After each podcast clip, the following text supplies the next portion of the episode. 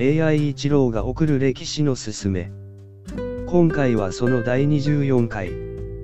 紀元語について。紀元語とは、アンノドミニの略です。これはラテン語。紀元語は、アドと表記しますが、省略するのが一般的です。